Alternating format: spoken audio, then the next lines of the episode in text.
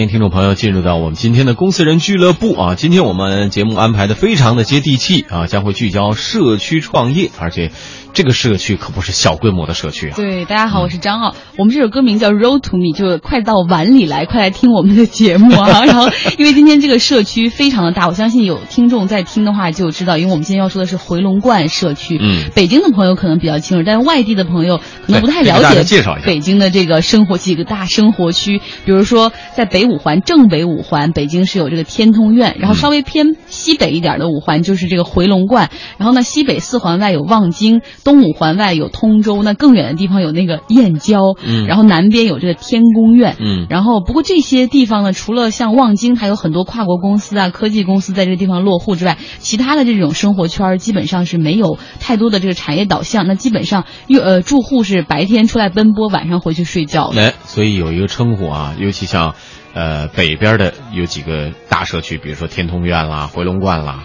呃，大家一般的称呼都会觉得那个是个睡城。其实通州也在一定程度上具有这样的状况，包括我们说的燕郊，对睡城的这个性质比较严重。呃，回龙观今天我们给大家介绍介绍，哎有三十万人居住啊，是亚洲第一社区。这个这样的一个人口规模啊，如果在一些呃美洲国家啊、北美国家的嗯欧洲国家来说，那简直就是一个大型、就中型城市了啊，不 是一个社区这么个概念。呃，像这么一个社区呢，白天啊人比较少，哦晚上是大家都回来睡觉了。如何平衡居住和就业，一直是一个难题呀、嗯，呃，不过因为这个房价相对来说要便宜一些，所以呢，有很多年轻的朋友在这里边居住。呃，有很多朋友也厌倦了挤地铁，呃，还有很多的朋友发现这个罐里边也有蕴含着非常庞大的商机，于是呢，在这个社区里边创业的人也就多了起来，也很正常。我觉得三十万人的一个一个中心城市的规模里边，如果没有创业，那才叫奇怪呢。商机无限，所以我们马上要跟大家来聊一聊回龙观里的创业，请出今天的嘉宾，回龙观创业沙龙的创始人韩卫，嗯以及这个观里的创业代表盛百味餐饮公司总经理郭琦，两位好，那么哎。听众朋友们打个招呼吧。对对对，大家好，我是回龙观社区创业沙龙的创始人，我叫韩卫。嗯哼，来，各位听众朋友，大家下午好，我是盛百味餐饮公司总经理郭琦。对，啊郭琦先生刚才还在想说，他想练的字正腔圆，像播音一样，然是吧后我觉得有点那个感觉了。咱咱俩换换，我去你们公司打打工。那我还得再学四年。对，这两位一来北京就都是在回龙观住，两位住了多久了？呃，我住了十二年，零二年就搬在这里了。十二年啊对，我短一些，九年，零五年来到回龙观的。九年也不短了。真的这个不短两位，呃，这个我们应该惯里边应该怎么怎么称呼啊？对，回龙观嘛。为什么叫观礼？像好多人都会不理解，啊你们给大家讲讲。啊、历史上就是说那个皇帝从十三陵呃拜祭回来以后呢，在这里要休息一下。这曾经有一个观庙叫回龙观、啊，嗯因此得名啊。嗯，听着像导游了几位观友住的可好？还 行还行。还挺有那个意思的嗯。哎，给大家介绍一下两位的这个背景啊。这个韩卫过去曾经在一家大型的 IT 公司里边工作过，是吧？做过对技术开发啊、售后、呃项目管理以及这个技术售前，后来才决定创业的啊，在回龙观做这个创业沙龙，创建了一个创业者的平台，是吧？嗯，对对。对，呃那郭琦先生的经历更加丰富。他以前经营火锅店倒闭了，然后后来继续做餐饮，然后从火锅转向饺子，也是在回龙观起家的。那现在在北京的这个好多个地方，以及这个河北的几个地方都有八家分店了。哦，那这这个是相当成功的了，应该说创业非常成功的了，是吧呃？我们是条件不好，所以先农村包围城市，在然后在城市里头生根，和我们党是一样的。啊，好 采取的这个策略，哎，挺好的。对。呃，刚才我们也是大体的介绍了一下北京回龙观的一些特点啊，是为了让大家能够对这个社区有个初步的一个印象，因为毕竟我们全国的听众朋友可能不像嗯。北京的听众朋友那样了解这么一个社区，但是基本上应该知道一个超大型的社区里边，嗯呃，年轻人如何来创业，我们大家都很感兴趣。接下来就进入我们的快问快答环节，在这个环节当中，我们会直观的问出一些问题，希望两位啊、直接回答啊，嗯，不用犹豫。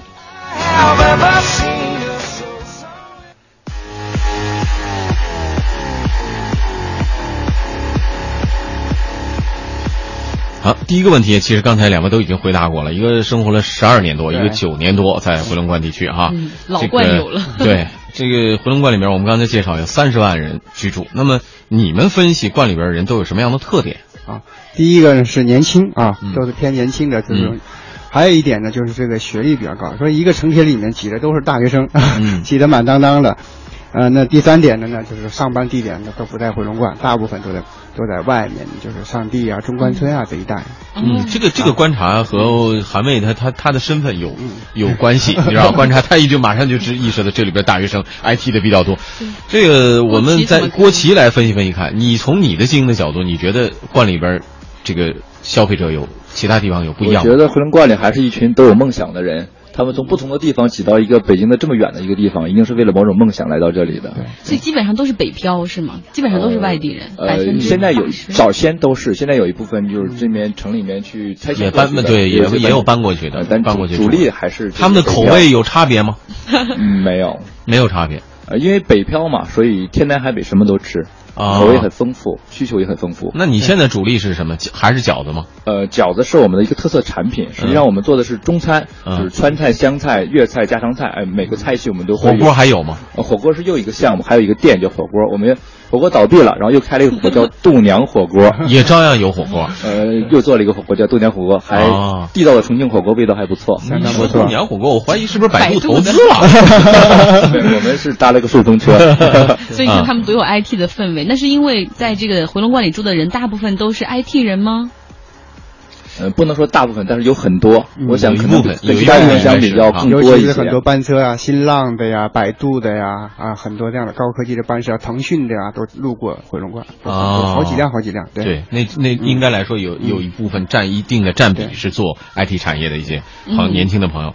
哎，那个回龙观现在地铁还特别挤吗？啊，早上时间还是特别挤，尤其是在龙泽，呃，挤挤成热饼了，挤不上去了。如果说是不是有一些，比如排队的那种限制啊，非常到一定非常拥挤程度的时候，就会进行一个限流限流控啊制是吧？控制控制，非啊常恐怖，尤其是在龙泽那个地铁站，因为它很多沙河啊外地从过来的，从公交车排的昌平那边的，所以排的队更长。嗯，啊我以前目前目前仍然是这个现现象还是这样，嗯对对也其大量的大量的这个在呃回龙观里嗯。晚上休息的朋友，第二天早上他还要返回到城市来工作，对对对。市中心来工作，对对。就现在在回龙观，即便已经有四个地铁站了，但是每一个站基本上都是挺人满为患。上上班的高峰的时候还很上班非常忙，对。嗯。我以前在霍营那边挤过早班的地铁，就有那种感觉，就是所有人都面无表情，就朝着一个方向走，就像一个就是僵尸城市一样，所以大家都很苦。就是你早上六七点起来去去准备去赶地铁，然后又想到人那么多，然后等晚上下班七八点回来的时候也是人很多，然后很多人都面无表情的在往家走，就是很疲惫的。这。是的，是的，就是有有地铁还稍微好一些了，又又幸福一些了。你像比如说我们知道的，像燕郊，目前为止都没有地铁的情况之下，完全要靠公共汽车来维持运输的话，那些朋友可能这个生活状况会更辛苦。是的，哎，这些是不是会促成你们就说要哎，还不如在这个当地就要解决这个舟车劳顿这么样一个呃辛苦的状态，是不是这是一个原因呢？哎，？这也是一个非常重要的因素哈，嗯在回龙观生活，在回龙观创业啊，嗯 这也是一个相当重要。尤其是有的朋友们在路上可能要一到两个小时，因为一天下来有四个多小时在路上。这都可能是客气的。我我了解的朋友就是他在那边住，但是他工作的地点是在城区的呃东南的方向哦，所以他就穿城而过，每天要穿城而过。你可想而知，每天大概有三个多小时在路上，来天都有回辞职的念头。来来回就要六个小时，到天到家基本上就真的什么都不想干了。对我们公司有一个同事，就是每天要差不多坐坐地铁五个小时上下班，真的啊。很辛苦，很辛苦。对对对对对，呃目前说起来，比如说大家人流量又特别大，呃，同时大家也有这个意愿，说能不能在这个社区里边进行一些创业。那么现在发现的商机是不是多呢？呃，社区就是说我们的创业者他是聚集在回龙观社区啊，那创业的方向也有很多。那有的就是就地取材啊，回龙观其实这个很大的一个内需市场啊。嗯比如说我们那个过去这个盛百味的餐饮就做得很好。嗯。那么我们类似在回龙观社区还有一个行业非常兴旺，嗯。啊，那就是幼教行业。啊幼教。对，教育孩子，因为你像我在回龙观住了十二年，我孩子都上小学三年级了，哦。四年级了，嗯。啊，那我们也是一路过来，这个我们类似于我们的孩子也非常多啊，嗯对，我们也非常关注孩子的教育。等于说，这个城、嗯这个这个社区里边，年轻人一早出去工作了，对其实留在家里边的往往是老人和孩子居多，对对对，是吧？是的，哦嗯，那这个分析没有？这个刚才说了幼教，这可能这个这个行当比较容易吸引到呃消费者直接来消费。餐饮嘛，哪几个创业的方向会比较容易赚钱呢？啊。刚才我们讲到了，就是餐说饮餐饮对我们是对美容美发。对对对，美发容美容美哦，对对对美对对，美容美发。对对对。呃然后就是一个幼教，幼教。教，你回到回龙观看哈，都比较聚集集中啊，各种像点点旗啊，还有这种那个能动啊，各种英语的培训机构也比比皆是。培训机构啊，还有这种培训这个舞蹈的，还有好几家培训这个，包括呃培训这个语音广播的，这个小小，哦。就就是小演讲家。啊，对对对，小小演演讲家也很多。不来了。呃，这可以说中间可以挖掘出商机，应该还是有不少的。对对对，是吧？有人的地方一定有商机，特别是有这么多人的地方，商机无限。我就在想，我说我要到那儿放个露天电影，是不是也有很多朋友会去？这今天这种桑拿天，我估计够呛，秋高气爽还可以。秋高气爽，是吧？非常可以。对嗯，下面说一个跟体育有关的，其实很多人了了解回龙观是通过那个呃回龙观足球超级联赛，也叫回超嘛回简称回超非常有名，都办到第十年了。对在那个就是社区里面做体育赛事，他们也是赚钱的吗？呃，这个我其实我想说的就是我我侧面理解了哈，可能有一些在在管理规范上也是在逐步在成熟过程中啊。嗯嗯另外的话呢，据我了解，咱们回龙观的镇政府呢还是相当重视这个回操，给了很多大力的支持，包括嗯管理上啊、资金上面啊，所以慢慢也会逐步更加规范化。嗯嗯，这个这个刚才我们说的，比如说餐饮，这是基本的生活需求啊，饮食嘛，也必须要有。然后像孩子教育啊，这些都是刚需的。我觉得，你像其实像呃，不管是回超啊，回龙观足球超级联赛，或者说现在有联篮球联赛也开吧，对嗯这个就是文体需求。对对，精神生活的一种需求。刚才包括我说的，我说那儿是不是能多办点电影院啊什么之类的？人已经有就是文体很多了对，我给您文体需求补充一下，你可能不了解，在我们回龙观的体育公园有一个回龙观中心青年会，啊这里面有各种各样的好玩的活动，包括你说的电影院，对对对就是我们给孩子们，他们给孩子们放的这个动画电影啊，都是免费公益的活动，嗯包括我们的设计创业沙龙呢，也是在那儿组织的，嗯、嗯都是这种公益的场地啊，嗯不用掏钱啊这场地都挺不错的嗯，嗯有很多志愿者义工在那儿工作，啊凌。云的商机已经被你们抢的。对我我我这梦想太晚了，主要是。嗯嗯那回龙观被叫做睡城，你们同意这样的说法吗？每次现在还同意吗？我就关键。对，听到别人这么说会之前是一直在这么说来着。我觉得应该有很多改善，因为嗯尤其是这个就是昌平政府啊，在这个周边也在建设大型的办公楼啊，对嗯嗯已经很多商业的办公楼在建立起来。嗯那包括很多 IT 的创业公司呢，也就就近啊，在我们生活呃小区里面啊就近做。那么可能越来越的就业机会呢，在回龙观社区就会体现出来。嗯我相信啊。对，就地创业，就地工作，嗯那真的这样是能解决很多的问题。对对对。嗯而且回龙观这个社区，它已经发展了有十五年了。嗯最初的年轻人没有结婚的时候，现在孩子已经十二岁了，所以他的主导需求和整个的变化也就催生了很多越来越多的新的行这么一业事业。说起来，确实啊，所以韩卫等于是说它在变化了。刚开始有三年的时候，你就入住进去了这个社区。对对对，哦，有感情。呃，相当有感情。就我觉得这是我的第二故乡，因为我孩子也从这儿从小长大的。对。嗯哎，那我想问两位，现在就是财富已经有一定的积累了，然后现在有没有想说有机会还要搬到城里去住呢？完了，问住了。问住了。其实坦率的说哈，就是他一定想把店开到城中心了。店肯定是要开在这边，这边也要有店，但是可能坦率的说，出于子女教育的角度考虑，可能到市中心地带可能会稍微好一点。嗯呃，但是现在医疗比以前要好很多，因为有积水潭医院这样对三甲来医院以前就医也是个很大的难题。嗯呃，也一点一点逐步的在改观，在改善。对对啊，在改善。呃我其实我相信，就是说回龙观这个教育啊，会越来越好。因为首先我们这个它基数的孩子的基数的素质应该是相对起点比较高，因为父母嘛都大学生嘛哈，嗯有的研究生。那第二点就是说这个，这其实这个这个整个这个这个幼这个孩子教育的行业啊，或者又要机构也比较丰富，嗯啊，所以有多样的选择，嗯啊，包括很多大的一些学校也都在入驻在禁区。所以我相信未来几年的话，这回龙观呢，这这个年轻人可能都不愿意搬出去了，因为这种教育条件也不亚于咱们海淀区。哎，这还真的是说的而且有道理。在身边工作，在身边就学，在身边生活的一切，这是最幸福的事儿了。对对对哦，如果说要说一个近期想要促成的，或者说一个事件，或者说一个梦想的话，应该是什么？您做呃，我们社区创业沙龙是吗？个人个人嘛，个人。个人就是我，因为咱们这次讲的就是我们设计创业沙龙。我个人呢，就是希望我们这个商业沙龙能帮助更多的职场的这种朋友们，嗯，呃，帮他们正正确找到这种创业的道路，嗯，呃，然后呢，跟我们的创业家呢，就初创家能够找更多一起合作起来。呃，同时我也呼吁我们这个在更多的这种呃，所以我们业界的创业的精英啊，还有更多职场的精英，来到我们回龙观来社区来分享你的心得和想法啊，然后我们一起来帮助这些呃有梦想的职场人士和有梦想的创业家，嗯啊，这是我的想法，嗯，不错，嗯，郭琦呢？呃，我就没有没有这么伟大了，我还是希望就是说。多开几家店，多开几家店，希望我的兔年火锅能 开遍祖国大地。当然，也希望能给更多的人带来就业，因为我们实际上餐饮业还是在承担着很多的这种解决就业的这样的一个功能，帮助了很多人。也希望很多人能跟着我们一起过上好日子。嗯，好，这个说的特别实在啊。这个确实，我们这个快问快答基本上也没快起来，大家也就正常速度在回答。对，但是确实了解了很多有趣的事情。接接下来呢，我们就会再有十分钟的时间，我们先说。说这个创业沙龙吧，嗯、说说韩卫的创业沙龙。刚才你也谈到说，会帮助很多的这个年轻人，或者是说在职场里的人去创业，但是他们一点想法没有，你也能帮他们吗？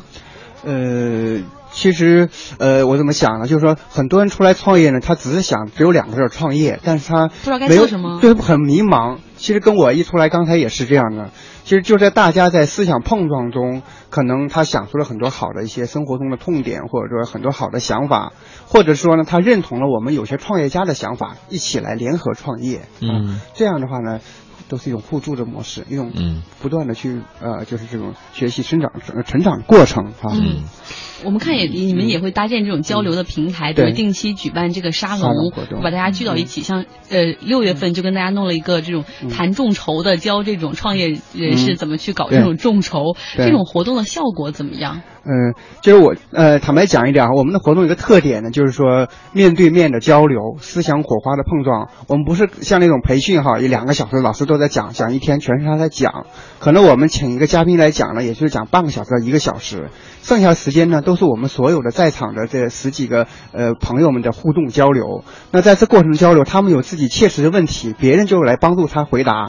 所以说，我们觉得每一次交流都非常通畅，非常通畅。大家很多问题呢，都觉得自己在交流中的一些思想火花的碰撞都得到了解决，不同层次的解决啊。嗯，所以 这个这等于是一个线下的活动，是吧？线下的活动啊。郭琦参加过他们这个沙龙吗？参加过很多次。有什么感受吗？我觉得收获很大。呃，一方面可以吸收到很多很有效的营养，别人告诉你，哎，怎么做，如何如何。同时，你可以认识很多朋友。嗯。同时呢，也有有的时候也能满足一点小小的自尊心，因为你在帮助别人的时候，你自己也会觉得感觉很开心。嗯。因为我之前呃做过大学老师，做过管理咨询，然后现在又又来创业，所以说在创业沙龙里面有一些自己的心得可以和大家分享，然后对的或不对的会有人跟你碰撞，觉得创业的路就没有那么孤单。要不然还是很孤独的。对对对，我觉得很对。但是我看到你们的有的时候这个门票是免费的，有的时候可能会象征性的收一百块钱。呃，这个因为刚才一开始你也谈到是在那个青年会里面举行这个，比如说这个沙龙活动，场地是免费的，但是这个始终还是有一些成本的支出，比如说请人呐，然后等等吧。我先纠正一下哈，我们所有的活动就是说，呃，如果是在咖啡屋里面，大家都是 A A 的，承担那咖啡屋的包间的费用，一般是三十块钱左右。嗯。然后如果我们在青年会的话呢，绝对是免费的，因为这是一个公益的场地、哦、啊，他也不允许我们收门票。然后我们曾经在一三年做了一次创业大会，那个时候我们是发生了一种类似的一种众筹的模式，请大家支持我们的一些费用、嗯、啊，但是。进这个场地没有任何人去收门票啊！我知道了。开始 开始你一说收费的情况，我以为说在青年会的时候大家都是免费的，但是在郭琦那个店里边举行会议的时候，就每人一百块钱，因为有点餐嘛，有火锅嘛，吃着火锅开着会嘛。那那个我们 A A，然后场地免费提供。就您的这个平台也有众筹的支持在里面是吗？对。因为也是今年五月份的时候，我做了一些活动，包括我们支持社区的做妈妈联盟的，做这个心理咨询的这种活动，呃，做这种联盟的这种活动。然后我觉得我的精力很分散，嗯，另外的话，我希望有更多的志愿者来加入进来。嗯。那么用我个人的费用和精力的话，我觉得确实有点困难。嗯那么在这个情况下呢，我向我通过这个中国中国梦网啊发起了一个小小的一个呃费用众呃众筹活动，这个也不多，也就差两万块钱。那么这个活动费用呢，都完全用于我们的这个活动的请嘉宾和帮助我们的志愿者组织活动。嗯啊，那这目前已经成功的募集到了，也感谢我们再次感谢我们回龙观社区的各位创业家和朋友们的支持，谢谢你们。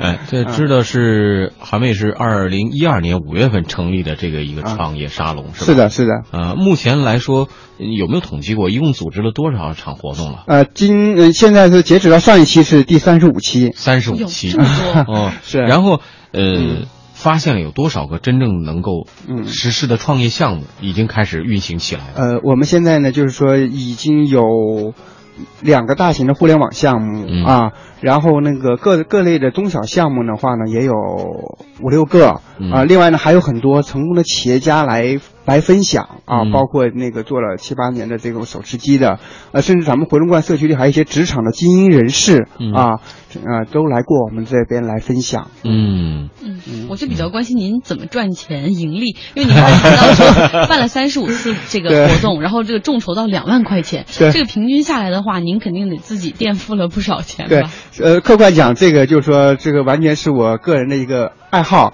然后我也从来没有想到把它当做一个盈利的事情来做，因为我我们因为我曾经也做过志愿者，然后我的一个想法就是说，在帮助别人的时候，也在提升了自己。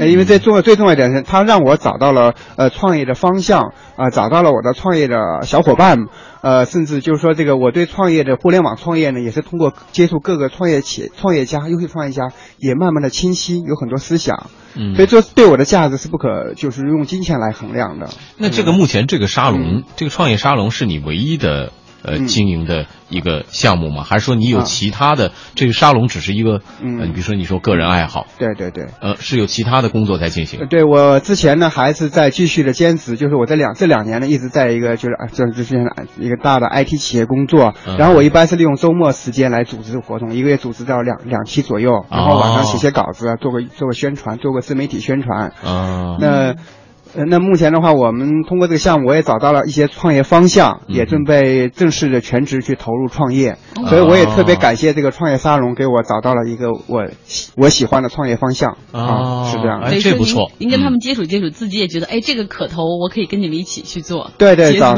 找到了很 不错的创业伙伴。我们通过这个交流，反复交流，大家对个人的性格、爱好啊，还有这个各方面都很都充分的交流，而认为我们比较合适在一起啊。嗯，就是这样这样一个途径的好，挺好。就是在创业之前，等于一个像一个类似于像一个孵化器一样的感觉。对其实就是大家孵化器大家在这个当中寻找伙伴，可能有分享经验，是不是？对对对呃甚至可能是不是也有一些伙伴从这个当中能够呃找到投资，也有可能吗？呃，找到投资的话呢，目前，呃，因为我正好也经历了一个这样的一个就是创投到天子会去去做股权众筹的阶段，嗯。也认识了很多投资家，嗯。所以我未来我也是希望通过我的这种途径和资源，能帮助到社区很多创业家，能跟他们做对接、嗯。啊，我帮他们找到正确的那个嗯。道路。嗯。网网上有朋友问了哈，说嗯。这个现在大学生就业是个问题，不知道你们的社区这个沙龙有帮助大学生创业的就是机会吗？呃，首先一点哈，我们在跟华北电力大学，就是我们回龙观最近的一所大学，我们做了，华北对，呃，就是在回龙观旁边哦哈，哦很近。近啊，很近。然后我们跟他们学生会有长期合作，我们最近组织了差不多两次的沙龙活动，就是在华北电力大学组织的，然后帮助大学生们做一些那个创业的一些交流和指导。我们也希望帮助到大学生们。嗯，啊挺好的啊。时间关系，接下来有一小段广告，广告和半点报时之后，我们继续来交流。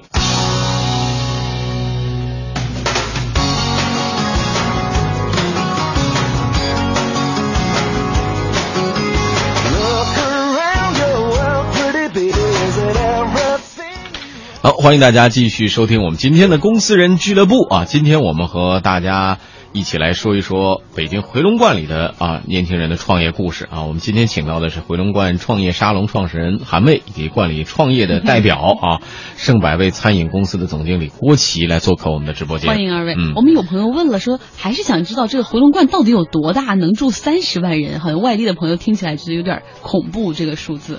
呃，大体上来说，就我们通常意义上大家说的大概十平方公里吧。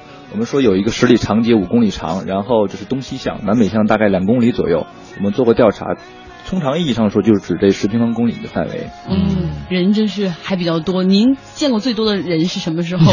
也是在挤地铁？那就是早上挤地铁的时候。嗯，那很壮观，那个场景很壮观。对，其实还呃，其实这个郭琦，我觉得他可能就是因为挤地铁上班挤腻了，最后开始说不行，我还要决定创业吧？是不是？我们先我我不太相信这个。先介绍一下他的经历哈。你看他原来在在东北，在大连那边工作是吧？然后在大学里做辅导员，后来来到北京，然后考了这个。清华的 MBA，然后呢又去做这个董事长的秘书，又在管理咨询公司做咨询师。嗯，后来一创业创到餐饮业去了。哎，我觉得那个时候可能因为你在上班比较远，挤地铁受不了了，然后说我不行，我要创业了。然后开着火开坐着火车，实在不方便吃火锅，是吧？对，然后干脆回关里 开个火锅店吧。对，餐饮业还是一个我很看好的一个行业。嗯，特别是之前我说做餐饮，说做百年老店。嗯，那现在这个当把连锁的概念引进来之后，餐饮业也可以做得很大。嗯，而且。呃，对于我想有一家自己的小餐厅，可能是每一个年轻人的梦想，或者是有一家咖啡厅。我刚刚有一个熟识的朋友，熟非常熟悉的朋友，在四川已经开了一家火锅店，而且这两天是刚刚开始营业，呃，客流还挺好的，客人都都 都做的比较好。但是就是餐饮。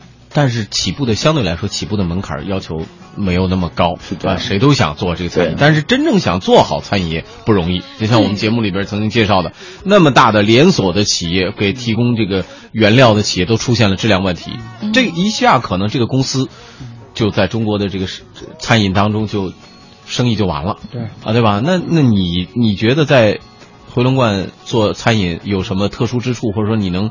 吸引到回龙观的消费者能够愿意去你的店里消费是靠什么？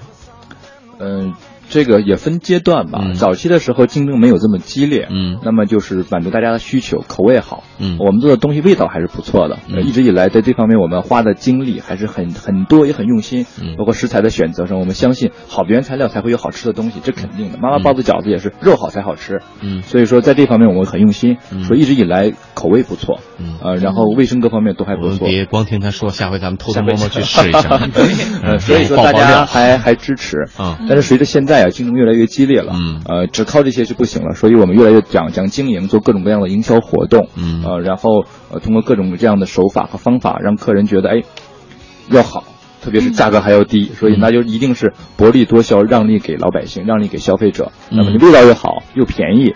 那么他选择字儿，也就是很自然的事儿了。嗯，那那既然了解的这么透彻，是现在成功之后回过来想的，还是 你第一次创业火锅店失败之后就已经意识到这些了？呃，其实火锅店是我们交了一个很很很很很不算小的一个学费，特别是对当初的创业之初的我而言。嗯，呃，你说回龙观那么多人，开什么应该都能赚钱呢？你火锅店怎么会做亏的呢？呃，选错地方了。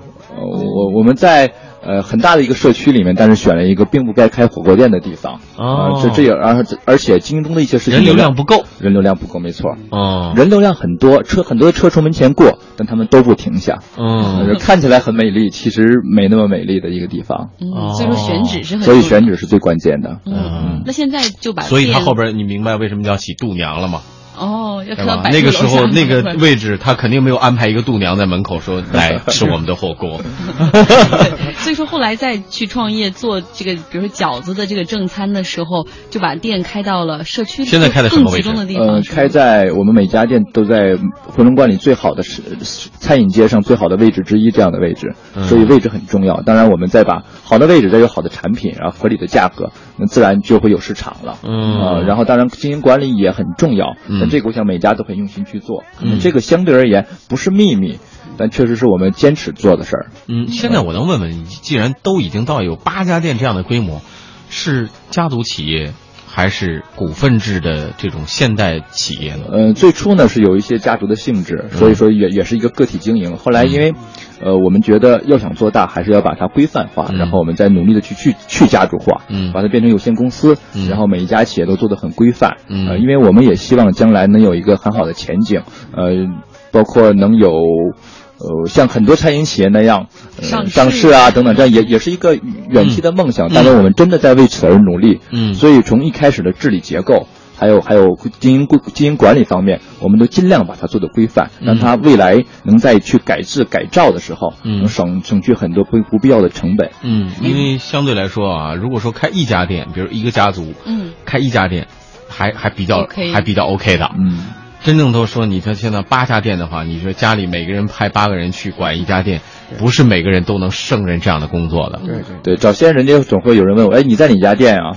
一开始还说我在这家店，后来就不再有这样的概念了，都是职业经理人或者是事业经理人在和我们一起创业。嗯特别是我们现在在做的这个东娘火锅的项目，嗯它会发展很快，复制很快。嗯呃，那么就可能需要更多的一些优秀的人和我们一起创业。嗯所以我们把这不叫职业经理人，我们自自己叫事业经理人。我希望事业是和他们一起创立的，因为这是我们的事业，也是他的事业。嗯我们还是希望能做一个事业的平台，这样。没错。嗯啊，这些这些概念是从创业沙龙里获取的呃，吗？对我们是从创业花中获得他们的 这个啊精神就他把的这个经验交流给你交流给我们，互互相激励，互相激励，给我们带来很啊多创业上的很多的好的思想和点子，嗯给我们很多创业家也很多的指导，嗯确实很不错。对，还请大家吃了不少饭，估计是。哎应该的，应该的。不过我一直啊挺佩服你的，像你当时和就是和太太一起创业，等于说就是一个一开始是夫妻店的模式，但是你能在最一开始就想到说我要去家族化，然后进行股权的管理，其实还是从最一开始进入这个创业，第二次创业的时候就有很宏大的这个目标了。实际上，呃，就说一点儿隐私的事儿，实际上我们是做了规划的。嗯我们第一次创业失败之后，我们就想一定要把餐饮做好，哎，还我们非常看好这个行业。嗯于是呢，我们两个做了一个分工。啊，我太太呢去烹饪学校学了一下技术，哦就和那些小孩子们一起学，这天气很冷很提前预备下了 CTO，你知道吗？技术掌握在核心技术在我们自己家人手里。至少是我们自己知道做的好 坏，我能我能看得出来。嗯然后我呢，实际上做管理咨询也是出于这样的考虑。我说我去做一下管理咨询，我知道一个企业应该怎样走，嗯应该怎样卖。有些有些路有些坑你是迈不过去，你一定会卡跟头。嗯但是你做过咨询，你知道这个发展的规律嗯。当你遇到这个坑的时候，你哐摔在那儿了。但是你起来的时候，你揉一揉，知道我上我我没有多远我就能走上来，嗯。否则的话你可能就倒在地上起不来了。哎所以也是做了一些准备的。这个 MBA 人家是学完了的，然后再去实践中做咨询，这个经验都吸取完之后，对。所以这么看起来，他的创业第二起码第二次创业嗯还是做了充分的准备的是吧？也是认真交过学费的。对交学费的基础上认真准备。对，我们马上会播广告，也欢迎大家在经济之声天下公司的微博、微信上和我们互动。因为今天韩问还给大家带来了五本书、五个小礼物。哦哦，就是没没有火锅哈。因为火锅，只能去呃，回龙观吃。对嗯，我们的书名叫那个互联网思维，呃，是我隆重给大家一定要深读精读的一个书，无论是做传统行业还是互联网行业，都需要这本书。哎，回头这个广告完了之后啊，我们再说一说怎么把火锅店和互联网思维结合起来。好，欢迎大家回来啊！这个刚才我们介绍了啊，郭琦的开始的火锅店失败之后，现在饺子馆已经经过四年的努力啊，在北京的回龙观啊、霍营啊、河北的宣化呀、固安、霸州等城市，现在有八家门店了，员工也有八百多人了。呃，就这个希望以后将来在一五年之后要进入速冻饺子市场，是吧？你的野心还真不小。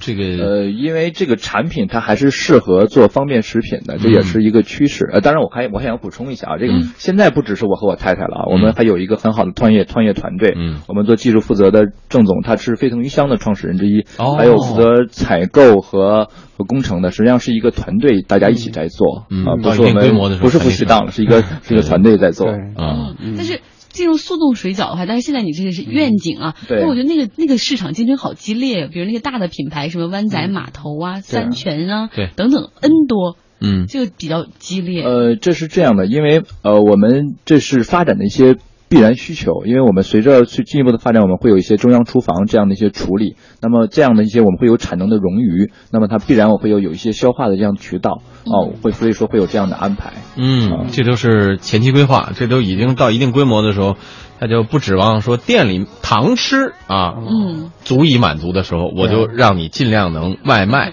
带走。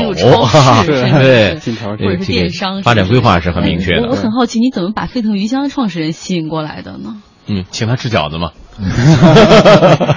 也是经过很多年的磨合，实际上寻找一个创业伙伴是非常非常的不容易。这个是需要很多年的磨合，大家彼此相知、相识、认可，然后经过磕磕绊绊，然后大家觉得哎这哥们儿不错，大家能一起做事儿，哦。是这样一点点走起来。哎，这样的来说的话，其实这个创业沙龙是一个很好的平台啊，在这个平台上可以结识，比如说不同的朋友，来自不同行，对。对某一个创业呃事业感兴趣的，相互之间有一个接触交流的机会啊。对起码对对否则你你你说你直接去陌生人。跟谁谈，哎嗯。哎嗯，奥姐，咱俩创业吧。你不了解相互之间到底是不是能够配合，是的，是不？是？创业伙伴相当不容易，对，嗯。嗯，嗯，这所以有这个个平台，大家会建立起一个基本的信任啊。哎，这有而且空去参加参加这个我我我能多说一句吗？就嗯。刚好今天我们我昨天今天我们这个兄弟还发生一些不愉快的事儿。真的？啊是吗？今天借的这个平台，我也跟跟跟我这个创业伙伴，呃，郑爽爽亲爱的同学说一声，哥们儿，呃什么事儿都能过去，别别别太往心里去了。哦。是是管理理念上的分歧吗？呃，是团队中的一些管理理念的分歧，是是一些理念的分歧，没错，你说的很对。啊，到到到沙龙去聊一聊，对，找着我们沙龙里面聊一聊。这沙龙提供这个环境，不就是喝咖啡也行，对吃火锅也行。让让让韩卫给我们开导开导，好好聊一聊。是是，是，对，嗯但是有朋友也问了，说这个标准化。呃，可能对餐饮业来说很重要，尤其是您做连锁。那另外一个就是食品安全，这两块您怎么把控的？呃，这个问题问的太好了。其实食品安全是我们最最最最最最最重要的事情。就是我跟我的团队说，呃我可以明天关店，呃我可以我可以生意不好，但是你不能在食品安全上出任何问题。嗯哎，这是命脉，这个要不然你你是很要命的。这个这个一旦没有了，你什么都没有了。因为你不是一家，你是你有很多店，你一家小店出事，那意味着你整个品牌的倾覆。嗯，啊，所以说这个我们有一系列严格的管理的要求和标准，呃，这个来保证确保我们这个实现，并且有相相对严格的这样督导去做好。哦嗯，这现在现在能能做得到吗？现在屡发的安全食品安全事故之后，大家都真的对这个信心啊没信心没有信心。说你这么大的国际化的跨国公司，每年利润这么高的，你都能出这种事儿，像你这个。就是普通的我们就是民民营的自己的啊私营的小企业，它能做到这种食呃，品安全其实的保障吗？坦率的说哈，嗯能做到，嗯能不能做到不在于这些，就在于你有没有你有没有有没有这个心，有没有这个良心。嗯妈妈做饭怎么做到的？嗯我用最新鲜的食材，我我我我我当天做完东西我我就卖完，没有了我就告诉客人说我这个菜没有了，嗯明天我才会有新鲜的。你就这样做就一定能做好。其实还是在心，没有什么有多难的事儿。但是当你做到八家的时候，那又不一样了，因为它规模大了，像尤其是已经比如跑到河北那边去了，又很远，这说明中央厨房现在已经建立起来了吗？呃，生鲜类的东西，我们还会找一些当地的供应商和北京月桂庄这样的供应商直接给配送过去。这些生鲜的东西一定是是配是这些直供应商直接配送的，这样保证它是最新鲜的。嗯我们配送的是一些保质期比较长的冻品和一些调料等等这样子。嗯，在这个方面呢，真的有一些要做提示，就是创业啊，往往很多朋友就是觉得我我要改变，我最好在多少多岁之前，我就财务自由 啊，实现人生环球的梦想。但是实际上提醒就是说，不管是食品行业也好，还是或者其他的这种安全行业也好，对对。呃，还是要讲良心道德的，否则否则这个东西很难做到说想说长久之计，这不是一个长久的对发展方向。我们还是就就创业是一个途径，但是真正意义上你你获得获取获得的财富只是只是副产品，我觉得对。应该是一个副产品。社会价值是对对对，要要有这个标准的底线，而且消费者真的是用脚投票。当你这两天，哎，你的师傅状态不太好，或者你调整了一个厨师某道菜炒的不太好吃的时候，嗯，他就不点这个菜，或者他就客人就少了。哦你你换了菜谱，很你调整过来，敏感的啊他就嗯他就又好了，是很明显的。啊实际上，这个消费者真的是会用脚投票的。这个做经营者一点儿都马虎不得，嗯必须实施谨慎。如果有朋友要想也在创业领域选择了餐饮行业的话，你给的最大的建议，给一条最中肯的建议是什么？呃，找一家靠谱的企业，加盟。先先合作加盟，然后以后再考虑自己创业，因为这一条路真的很辛苦。哦。没有经验是不能哎，轻易这个这个这个是个实话。就包括刚才我们说到，说给年轻朋友刚毕业的同学们说创业，就做一些辅导或者指指导的时候，我就觉得实实际上来讲，如果是你一个刚刚初出校园的朋友来说，呃创业是不是适合你，这不能绝对化的对来说，对。对是吧？你没有任何的工作经验，没有这个职场经验的时候，创业是不是真的适合你？不要因为说我为了呃就觉得创业而创业，对。这可能不见得是一个最佳的选择。嗯。你看网上有朋友问了，一个是先问您那个，就是您的饺子到底接不接受加盟？您的那个呃，饺子我们不接受加盟，嗯呃，因为中餐这面我这面坦率的就刚才提到标准化的问题，我们现在还很难把它百分百的标准化，嗯所以说这样的话还有很多依赖于人，我们怕加盟了以后我们控制不好品质。现在我们的饺子都是做直营的，啊火锅可以做加盟，这个我们能控制品质。啊，嗯对对对，还有一个朋友说，我想开一家咖啡厅，但是觉得这个迈开这一步很难。这个是很多年轻的朋友，尤其是文青，文青很喜欢选择这这个创业这方向。这个我我要说啊，两句我好。羡慕啊！开一个咖啡厅啊，环境又特别好。这这我必须说两句，因为我这个在设计创业沙龙也接触了一些咖啡屋，呃，包括我们回龙观有一个很有名、小有名气的叫桃园书馆的一个咖啡屋，有图书，有年轻人，啊、但是呢，确切说做这个咖啡屋，尤其是在这个社区做咖啡屋，呃，要做好长期经营的打算，嗯。而且呢，有一种持久战，持久战，而且是有一定短期内是可能很有可能是亏损，嗯。啊、所以年轻人就就做进入这个传统行业创创业，一定要扎深啊、就像我们国企一样，做了很多准备，然后要能坚持住，啊嗯，否则的话，我做两年不行，我撤出来，这个对自己是很大的一个打击，嗯。啊这我也是忠告，啊、对对对对，一定要给出一些中肯的建议啊。你要做好至少要三年不赚钱的准备。对哎对，而且要长期之前要做很多准备工作，嗯，我们微博上有很多朋友给我们有这种交流啊，我们一起来分享分享，看看大家呃两位提可以提一些呃帮忙出出主意，提提意见啊。呃，当然也有成功的，你这个盛装五浪，他这位朋友说，我有位同事忍受不了天天开会啊，报告枯燥的这个生活啊，说跑到回龙观卖麻辣烫去了，现在也挺好，赚的也不比在在公司的少，这可能。呃单独个体的来说，可能不是啊是是个是个，我觉得麻辣烫、鸡蛋灌饼，还有那个煎饼果子都特赚钱。但是这个竞争也很激烈啊、相当激烈。麻辣烫现在已经标准化而品牌化了，对对，相对来说，你觉得它的这个门槛很低，但是你大家都可以做的时候，你怎么去取胜，这就很难了我。就扎到地铁口，比如说那个早上的那个人流量多的时候，卖点 鸡蛋灌饼。呃我相信辛苦钱有这个想法的鸡蛋灌饼的同志也不在少数。啊，再来看说，有位点点姑娘说，他们在回龙观做了。果蔬帮啊，服务换果蔬计划，可以将你的技能兑换成等值的果蔬配送服务，会长期给你的企业或者个人家庭做包月、包季、包年的服务。哎，这个点子怎么样？这个点子也相当不错，很有创意，嗯。嗯，对，用换用这个服务换果，蔬哈。用用用技能来换果蔬配送。他赌这三十万人口里面，估计很多人有技能，特殊的技能。对对对对我就特别能吃苦，能做到前三点。嗯，特别能吃，这是不是个技能？另 外还有一个叫这个码农咖啡，他说他们做的是一个咖啡馆，提供这个办公环境。然后因为现在有很多人创业嘛，然后工位是四百块钱一个月，十八块钱一天，然后接受这个互联网团队或者是开发者，然后周边可能离西二旗、上地、回龙观这边很近，然后开发者可能有百分哎占到，百分之它有点像那个创业工厂。的感觉。或者车库咖啡，对对对对对对 3W 嗯，这个点子如何？这个点子有点过时了呃、就是呃，感觉就是说这个看似美好，嗯但是确实是做这个方面也要准备好这种亏损和长期运营的打算。嗯。另外，呃，靠创业靠盈利的话，靠这个是盈利不了的，需要有嗯其他的盈利渠道，包括帮投资者建立融资渠道、嗯啊，包括更多的好的引入更多的政策啊，这才是综合性的才能够成长起来对。，因为像我们知道，像车库咖啡、三 W 咖啡，他们都是看到有好的项目，他们自己会最先介入进去，对就占一个先机，他们是靠那个来赚钱的嗯。是的是的像一个孵化器一样。哎呀，时间过得太快了啊！了真的是好多分享的地方，我们都没来得及说啊。所以今天也非常感谢韩卫和郭琦来做客我们直接风尘仆仆地哎从对 那么远的回龙观过来，对我们以后在那边设一个点吧，啊，这可以在那边直接直播的就好了啊，分享回龙观里边的创业故事啊。对。我们也知道这个三十万人大社区啊，不仅有刚才我们说的回超足球联赛，也肯定未来会有更多的呃年轻的创业人啊来。进行创业活动，现在呢，大部分项目应该来说还是围绕着居民的生活需求展开了。对对对。未来我们也希望看到更有创意或者是新兴的那种高科技的哎这种项目在园区里边落户，对能够在这个社区里边开花，遍地开花，对对对，形成一个大的产业群，那就厉害了，漂亮。对对对，啊，我们期待这一天。好，今天非常感谢两位。好，谢谢。